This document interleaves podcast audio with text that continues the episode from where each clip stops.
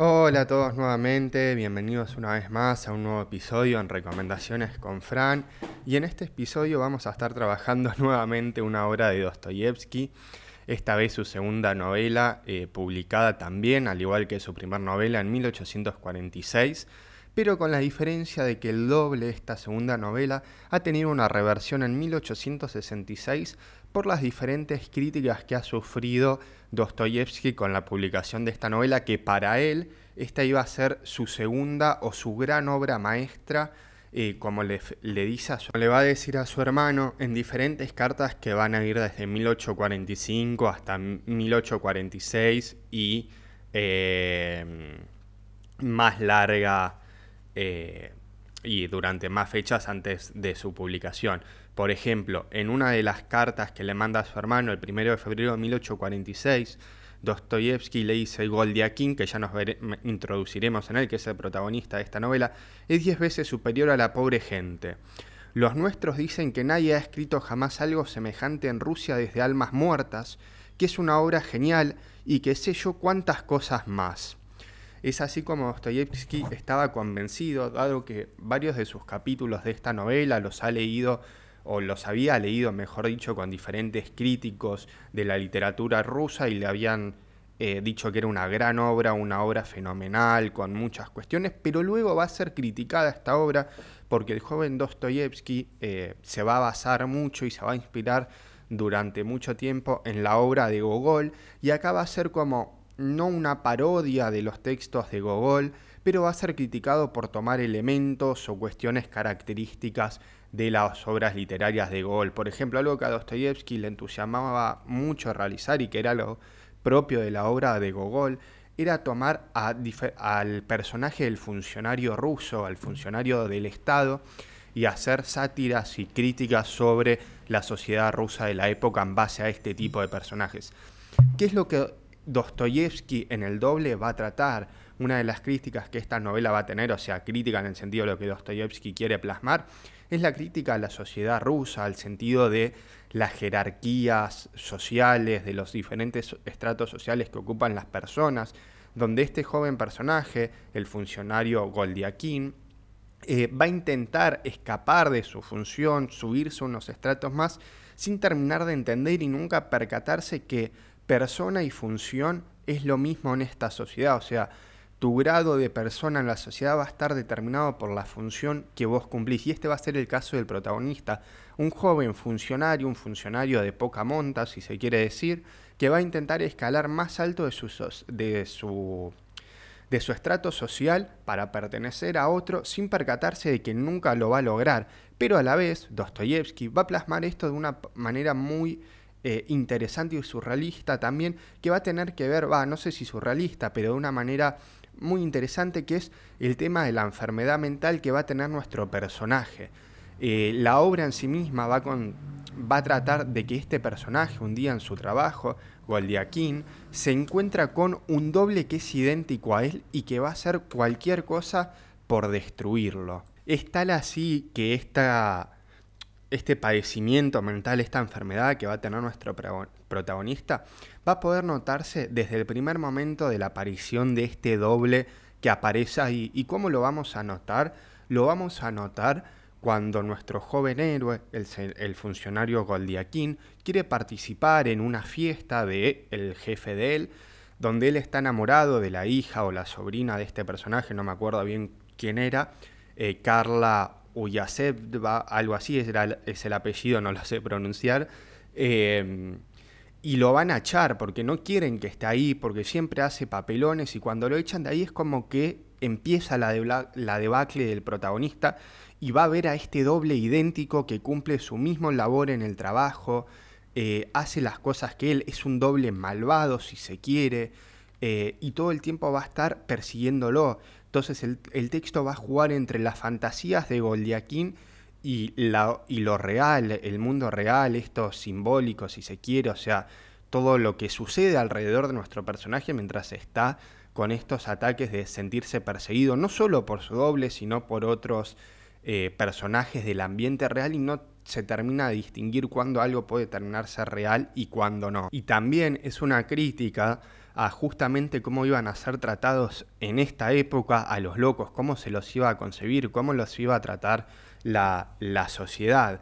Entonces, ¿qué mensaje trata de pretender o, o plasmar Dostoyevsky también?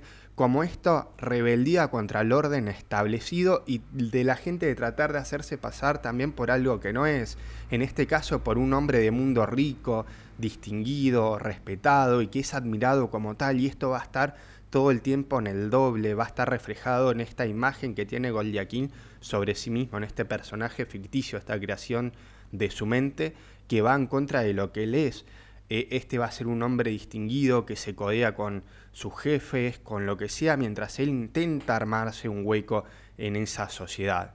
Pero bien, ahora ya adentrándonos un poco más en las características de este personaje tan particular que ha desarrollado Dostoyevsky, Dostoyevsky lo describe de esta manera.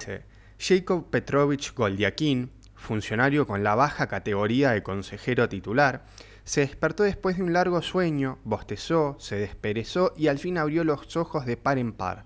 Durante unos instantes, sin embargo, permaneció inmóvil en la cama, como si no estuviese aún seguro de estar despierto o de seguir durmiendo, de si lo que acontecía en torno suyo era, en efecto, parte de la realidad o sólo prolongación de sus alborotados sueños.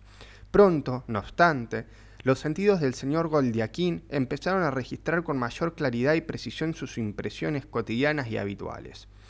Familiarmente, le miraban las paredes verdosas de su pequeña habitación, cubiertas de hollín y mugre, la cómoda de caoba legítima, las sillas de caoba de imitación, la mesa pintada de rojo, el diván tapizado de hule rojizo, salpicado de repulsivas flores verdes y por último, el traje que se había quitado a toda prisa la noche antes y había arrojado al buen tuntún en el diván.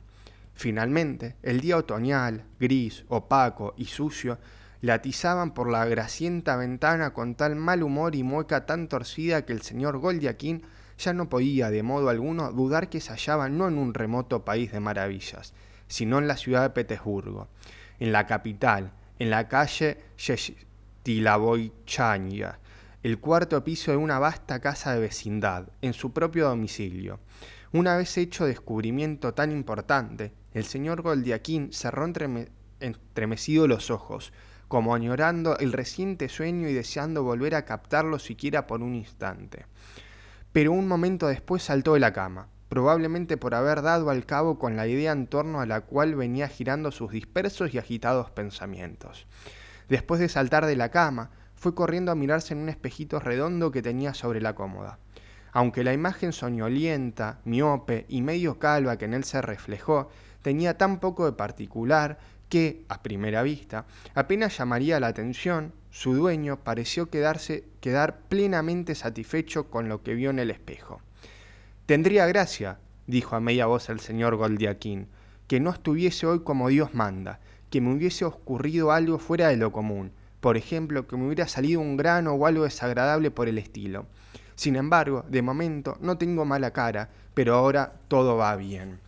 Esto es lo que como se presenta, ¿no? Ya se presenta esta confusión en el propio señor Goldiaquín que se encuentra a sí mismo por ahora una persona normal, se puede ver, pero a medida que la trama va a ir avanzando y va a pasar este incidente de la fiesta y cómo se va a ir desarrollando todo, va a parecer que todo marcha bien, pero sutilmente Dostoyevsky va a ir dando cuenta de esto y todo se va a desmoronar cuando aparece este doble y ahí los, las ideas alucinatorias, las ideas persecutorias se van a hacer cada vez más patentes, llevando a nuestro héroe a cometer actos que no, uno no, no, no distingue el héroe justamente de si es realidad o es mentira lo que está pasando. Y la gente de alrededor no entiende o cómo lo considera o se ríen de lo que sucede por todos sus comportamientos, ¿no? Y esto va a ir pasando al principio en los primeros cinco capítulos, va cuatro porque en el quinto se hace la introducción del doble.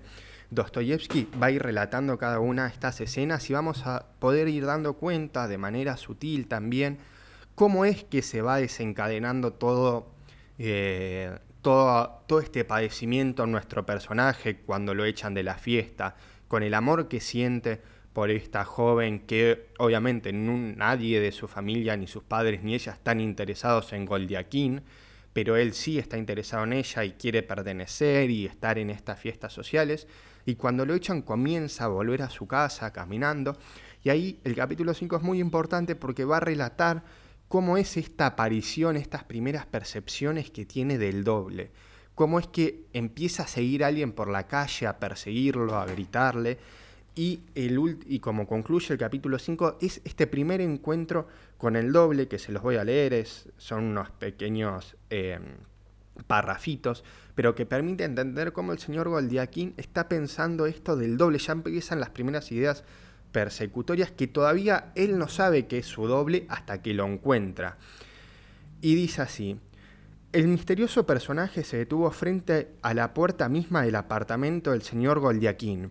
Llamó con los nudillos y lo que en otra ocasión hubiera sorprendido al señor Goliatín, Petrushka, como si hubiera estado esperando sin acostarse, abrió al punto la puerta y con una bujía en la mano alumbró la entrada del desconocido. Fuera de sí, nuestro héroe entró corriendo en su domicilio. Sin despojarse del gabán y el sombrero, siguió por el corto pasillo y se detuvo, como alcanzado por un rayo, en el umbral de su habitación. Todos los presentimientos del señor Goldiaquín se habían cumplido. Todo lo que temía y sospechaba se había troncado en realidad. Se le cortó el aliento y sintió un mareo. El desconocido estaba sentado en su propia cama, sin quitarse el gabán y el sombrero, y con una ligera sonrisa. Frunciendo levemente el entrecejo, le dirigía un amistoso movimiento de cabeza. El señor Goldiaquín quiso gritar, pero no pudo. Protestar de alguna manera, pero le fallaron las fuerzas. Se le erizó el cabello y se desplomó extasiado de horror. ¿Qué sentía? ¿Y cómo no? El señor Goldiaquín había reconocido eternamente a su amigo nocturno. Su amigo nocturno no era otro que él mismo, el propio señor Goldiaquín, otro señor Goldiaquín, pero absolutamente idéntico a él. En una palabra, su doble. Y también es interesante cómo acá ya se percata de que hay un doble, de que hay alguien ahí que está con él, pero cómo niega esta realidad, porque al comienzo del capítulo 6, que les voy a leer este fragmento también porque es interesante, se intenta negar esta idea de que hay un doble igual que él. Y dice así, al asunto en punto del día siguiente, el señor Goldiaquín se despertó en su propia cama. Al momento, y en todo su horrible alcance, reaparecieron en su imaginación y memorias los insólitos acontecimientos de la víspera y de toda esa noche inverosímil frenética, con sus lances puntos menos que imposibles, la cruel y diabólica malicia de sus enemigos y en particular la evidencia final de esa malicia le helaron el corazón. Por añadiduría, todo había sido tan extraño, tan incomprensible y absurdo que, en efecto, resultaba difícil darle crédito. El señor Goldiaquín no hubiera tenido empacho en considerarlo como febril pesadilla, como momentáneo trastorno de la fantasía, como ofuscación del entendimiento, si afortunadamente no hubiera sabido, por su amarga experiencia de la vida, los extremos a que puede la malicia empujar a un hombre, hasta dónde puede llegar a veces la furia de un enemigo empeñado en vengar su honor o su amor propio. Como si ello no bastara, los doloridos miembros del señor Goldiaquín, su aturdida cabeza, su molida cintura, su maligno resfriado, atestiguaban y confirmaban de sobra la realidad de esa carrera nocturna y, en parte también, lo demás que ocurrió durante ella. Y finalmente, el señor Goldiaquín sabía desde hacía largo tiempo que tramaban algo contra él, y que en la conjetura andaba otra persona. Pero bueno, ¿y qué? Después de pensarlo debidamente, resolvió no decir nada, resignarse y reservar su, su protesta hasta el momento oportuno. Puede que solo quisieran darme un susto, y como verán, no les hago caso, que no pongo el grito en el cielo, sino que me resigno y aguanto todo con humildad. Serán los primeros en darse por vencido. Tales eran los pensamientos que rebullían en el magín del señor Goldiaquín cuando, desperezándose en la cama inconformado sus acendrados eh, acenderados miembros, esperaba la aparición habitual de Petrushka en el aposento. Llevaba ya un cuarto de hora esperando, oyó cómo el aragán de su criado trajinaba con el samovar al otro lado del tabique, pero resolvió no llamarlo. A decir verdad, El señor Goldiakin parecía tener en ese momento una confrontación con Petrushka. Y así eh, es como Dostoyevsky empieza y se va a ir dando cuenta de este doble, de esta sensación y esto que le va a ir eh, aconteciendo, a, eh, a Goldiakin, a este señor, a este doble que va a aparecer y que va a, a, confundirlo constantemente. A lo que vamos a poder ver también en la novela de Dostoyevsky es esta cuestión de la identidad, esta fragmentación de soy un extranjero en mi propio cuerpo, un extranjero en mi propio yo, si se quiere, una confrontación constante entre lo que está buscando aparentar, si se quiere, y lo que realmente es el señor Goldiaquín. Es un cruce eh, complicado y entrerroscado entre estas dos personalidades. Lo que sí tiene de malo la novela y quizás puede llevar a confusiones un poco es que desde este momento en que empieza a aparecer el doble y se empieza a hacer más patente, quizás desde el capítulo 6 en adelante, eh, que ya empieza a aparecer más, eh, la novela se vuelve a veces un poco confusa y, enigmática, eh, porque son bastantes relatos internos entre el propio señor Goldiaquín, o sea, son todas monólogos internos que él va teniendo consigo mismo y que se van perdiendo entre su confusión, porque claro, tiene estos delirios persecutorios de qué va a ser el doble, y es como que siempre su doble, este doble malvado que le quiere sacar tajada, que es mejor que él, lo que sea, va un paso adelantado del señor Goldiaquín. Entonces ahí es como que se, se entrecruzan em, diferentes cuestiones. Eh, hay una frase que sintetiza bien estas dos matices que dice así, que es del libro de Henry Trojat, la biografía de Fyodor Dostoyevsky, que eh, hay un episodio sobre este libro también, que dice así, el doble es tan arvista, cínico, viscoso, astuto, sarcástico, lisonjero y malvado como el verdadero Goldiaquín es modesto, estúpido y honrado. Ese maléfico personaje pronto acapara la identidad de Goldiaquín, le roba sus relaciones, le hace perder la, estima de sus jefes y lo suplanta, lo aniquila y lo reduce a la condición de una sombra desolada. Ambos Goldiaquín no podían vivir lado a lado. El más fuerte ha matado al más débil. El malvado ha matado al bueno y así todo queda en orden. Dostoyevsky tituló poema a este largo relato y más tarde hablará de él como una confesión, y en efecto así lo era, aunque sus contemporáneos no hayan sabido descubrirlo bajo la anécdota Hoffmanevka. Y Goldiakin es el eterno intruso, el eterno extraño, el indeseable. Yo soy solo y ellos son todo. Eh, y es esto lo que plantea Dostoyevsky, ¿no? Esta cuestión de la identidad, estos dos lados de la persona que se van cruzando, que se van eh, constantemente eh, peleando en el doble, ¿no? Eh, estas cuestiones que van a, tener que ver con el doble y también con el tema de, la burocracia, si se quiere ver como este, este mundo kafkiano en algún sentido, ¿no? Con lo que es en Kafka, en la novela de. Ay, se me fue. En la metamorfosis, ¿no? Donde el protagonista, em, Gregorio, eh, se ve a sí mismo al espejo como un escarabajo y como un insecto. En cambio, Goldiakin de Dostoyevsky se ve a sí mismo, obviamente, Kafka es mucho después que Dostoyevsky, muchos años después, pero se entiende como esta analogía, ¿no? Este tema de un hombre sencillo, este tema de la alienación entre el estrato social del trabajo y lo que realmente está haciendo. Realmente es una novela muy interesante, eh, que está buenísima para leer, si les interesa. Y nada, como siempre Dostoyevsky no, no decepciona, pero sí la novela tiene estos puntos, ¿no? Estos puntos que a veces uno se puede perder entre el relato ficcional y las ideas imaginarias y las fantasías de Goldiakin, y por otro lado, em, la realidad de lo que sucede en la atmósfera donde se desempeña Goldiakin. ¿Qué es lo que está pasando realmente? O sea, está todo el tiempo en este delirio persecutorio, cómo lo ve la gente, quizás eso se pierde y también algo que se pierde o que resulta es el argumento constantemente repetitivo, porque el argumento que siempre se plantea Goldiaquín tiene que ver con lo mismo, con que el doble lo va a suplantar, lo ha suplantado, es mejor, etcétera, etcétera. Y también estos eh, interminables circunloquios en, en, los diálogos de Goldiaquín. Eso puede llegar a cansar, pero no deja de ser una gran novela. Y también quizás que se retoma ya casi por el final de la novela, en los últimos dos capítulos más o menos, tiene que ver con el amor que el héroe sentía por esta Clara Olsufievna, esta joven que es echado de la primera fiesta al principio de la novela, pero sacando eso, eh, El doble constituye una novela muy interesante para leer, que puede ser interpretada de diferentes maneras y que sin duda no va a decepcionar como cualquier libro de Fyodor Dostoyevsky.